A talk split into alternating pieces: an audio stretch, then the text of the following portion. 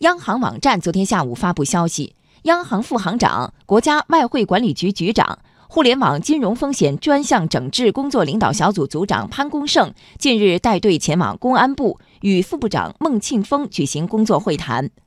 在会谈中，双方就互联网金融风险专项整治、打击地下钱庄及非法外汇交易平台等有关情况交换意见。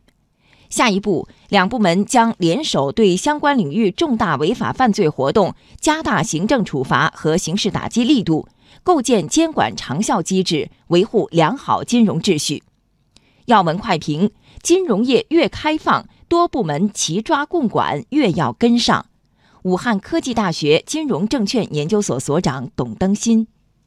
随着中国的金融业对外开放的力度加大，再加上中国的资本输出的规模也越来越大，那么越是对外开放，资本的管制和外汇的管制方面呢，这个难度会越来越大。过去单一的依赖啊，央行的行政手段，这个管理啊，应该说远远不够。我们还需要借助啊公安司法的力量，对金融的外汇的领域的犯罪，包括洗钱、非法集资、地下钱庄来进行来打击和威慑。所以的话呢，央行有必要联手啊，公安部来共同对付啊金融外汇方面的犯罪。